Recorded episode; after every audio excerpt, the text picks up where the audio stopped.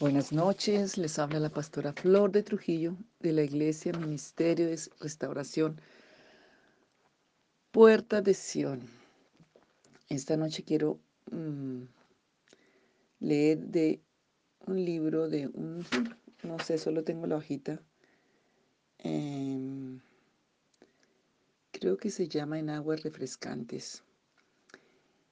Esta historia, porque es una historia de reflexión, me quería tener una oración de bendecirles, pero el Espíritu me puso a, a que han tenido tantos audios, tantas administraciones. Quiero que tomen el tiempo para repasarlas también. Quiero leerles esta historia porque es una historia que les va a dar elementos y herramientas prácticas también y porque fue real. Eh, la escribe la hermana Ellen P. Morosla. Mor, Morosla. Dice así. Estaba en la primera clase de tercer grado que enseñé en la escuela de Santa María en Morris, Minnesota. Yo quería todos mis 34 alumnos, pero Mark era uno en un millón. De apariencia muy limpia, tenía una actitud de ser feliz, de estar vivo, que hacía deliciosas incluso sus ocasiones travesuras, sus ocasionales travesuras. También hablaba incesantemente. Yo tenía que recordarle constantemente que no se podía hablar sin permiso. Sin embargo, lo que más me impresionaba era su reacción sincera cada vez que tenía que corregirlo por portarse mal. Gracias por corregirme, hermana. Al principio yo no sabía qué hacer, pero al poco tiempo yo me había acostumbrado a escucharlo muchas veces al día. Una mañana se me estaba acabando la paciencia cuando Mark empezó a hablar una vez más, y entonces cometí un error propio de una maestra novicia. Miré a Mark y le dije, si dices una palabra más, te voy a cerrar la boca con una tira engomada, o sea, con una cinta pegante. No habían pasado 10 segundos cuando Churk soltó en voz alta, Mar está hablando otra vez. Yo no le había podido, yo no le había pedido a ningún alumno que me ayudara a vigilar a Mark, pero cuando había declarado ante toda la clase cuál sería el castigo de la siguiente infracción, tuve que actuar en concordancia. Recuerdo la escena como si hubiera sido hoy. Caminé hacia mi mesa, abrí, una, abrí con deliberación la gaveta y saqué un rollo de tira engomada, o sea, cinta pegante.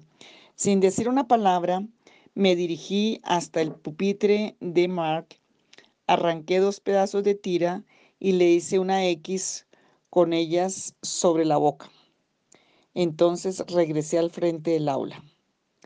Al mirar a Mar para ver lo que hacía, me guiñó un ojo. Eso fue demasiado. Empecé a reírme.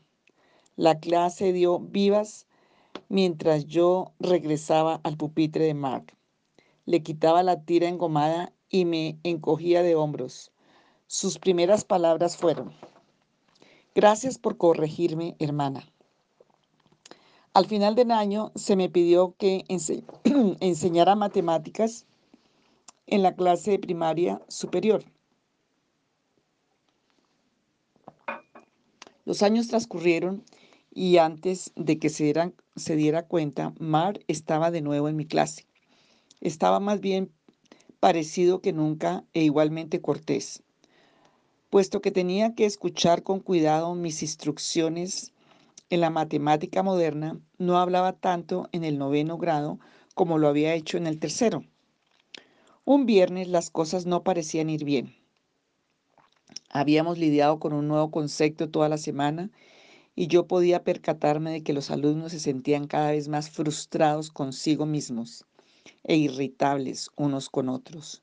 Yo tenía que parar esta irritabilidad y mal humor antes de que se me fuera de las manos. Así que les pedí que hicieran una lista de los nombres de los compañeros que estaban en el aula en dos hojas de papel, dejando un espacio entre un nombre y otro. Entonces les pedí que pensaran en lo mejor que pudieran decir acerca de cada uno de sus compañeros de clase y lo escribieran. La tarca se el resto del tiempo de la clase, la tarea se llevó el, resto del tiempo de la clase y mientras los los alumnos abandonaban el aula, cada uno me entregaba su papel. Charlie sonrió. Mar dijo, gracias por enseñarme, hermana. Que tenga un buen fin de semana. Aquel sábado anoté el nombre de cada estudiante en una hoja de papel separada y enumeré lo que todos los demás habían dicho de ese individuo. El lunes le di a cada estudiante su lista personal. No mucho tiempo después, toda la clase estaba sonriendo. Realmente escuché murmurar. Nunca supe qué significaba algo por, por alguien. Yo no sabía que le caía tan bien a otros. Nadie nunca volvió a mencionar aquellas listas en clase. Nunca supe si ellos habían conversado de ellos después de la clase o con sus padres, pero no importaba. El ejercicio había cumplido sus objetivos. Los estudiantes habían vuelto a estar eh, contentos consigo mismos y unos con otros. Aquel grupo pasó de grado muchos años más tarde, después que regresé de vacaciones mis padres me esperaron en el aeropuerto. Durante el viaje de regreso a casa, mamá me hizo las preguntas usuales acerca del viaje, el tiempo, lo que había sucedido, etc. Hubo un corto silencio en la conversación y mamá miró a papá de reojo y simplemente le dijo, Papá, mi padre se aclaró la garganta como acostumbraba a hacer antes de decir algo importante. Los Erg llamaron anoche, o el papá, o sea que el papá de Mark, mm, los Erg llamaron anoche, empezó. De veras dije, no he sabido de ellos en años. Me pregunto cómo está Mark. Papá continuó suavemente. Mark fue muerto en Vietnam. El funeral es mañana y sus padres desearían que tú pudieras asistir. Hasta el día de hoy todavía puedo señalar el punto exacto de la carrera donde papá me dijo aquello. Nunca antes había visto a un soldado dentro de un féretro militar. Mark lucía tan buen mozo, tan maduro. Todo lo que pude pensar en aquel momento fue, Mark daría toda la toda la tira engomada del mundo, si tan solo pudieras hablar. La iglesia estaba atestada con los amigos de Mar.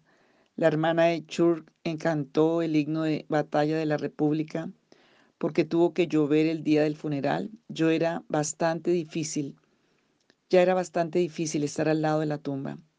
El pastor pronunció las oraciones acostumbradas y el corneta tocó el toque de silencio.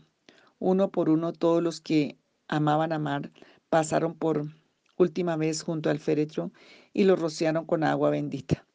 Yo fui la última en bendecir el ataúd. Mientras estaba allí, uno de los soldados que hacía de portaféretro se me acercó. ¿Fue usted la maestra de matemáticas de Mark? preguntó. Asentí mientras seguía mirando al ataúd. Mar hablaba mucho de usted, apuntó. Después del funeral, la mayor parte de los antiguos compañeros de clase de Mar se dirigieron a las granjas de Chur para almorzar. La madre y el padre de Mar estaban allí, obviamente esperándome. Queremos enseñarle algo, dijo su padre, sacando una billetera de su bolsillo. Encontraron esto en la ropa de Mar cuando fue muerto. Pensamos que usted podría reconocerlo. Abriendo la billetera, sacó con cuidado dos gastadas piezas de papel de notas que obviamente habían sido pegadas, dobladas y vueltas a doblar muchas veces. Supe sin mirarlas que las hojas de papel eran aquellas en que yo había comentado todas las cosas buenas que cada uno de los amigos de Mar habían escrito de él. Muchas gracias por haber hecho eso, dijo la madre de Mar. Como pude ver, Mar lo guardaba como un tesoro. Los compañeros de Mar empezaron a reunirse alrededor de nosotros. Charlie sonrió más bien mensamente y dijo, yo todavía guardo mi lista. Está en la primera gaveta de mi, de mi baúl. La esposa de Chur dijo, Chur me pidió que pusiera la suya en nuestro álbum de bodas. Yo también tengo la mía, dijo Marilyn. Está en mi diario. Entonces vi que otra compañera de clases tomó su libro de notas, sacó de él su billetera y nos mostró la suya gastada y remendada. Yo llevo esto conmigo todo el tiempo, dijo Vicky, sin pestañear. Creo que todos atesoramos la, la nuestra. Fue entonces cuando al fin yo me senté y lloré. Lloré por Mar y por todos los amigos quienes no pudieron volverlo a ver. Quise compartir esta historia por lo importante.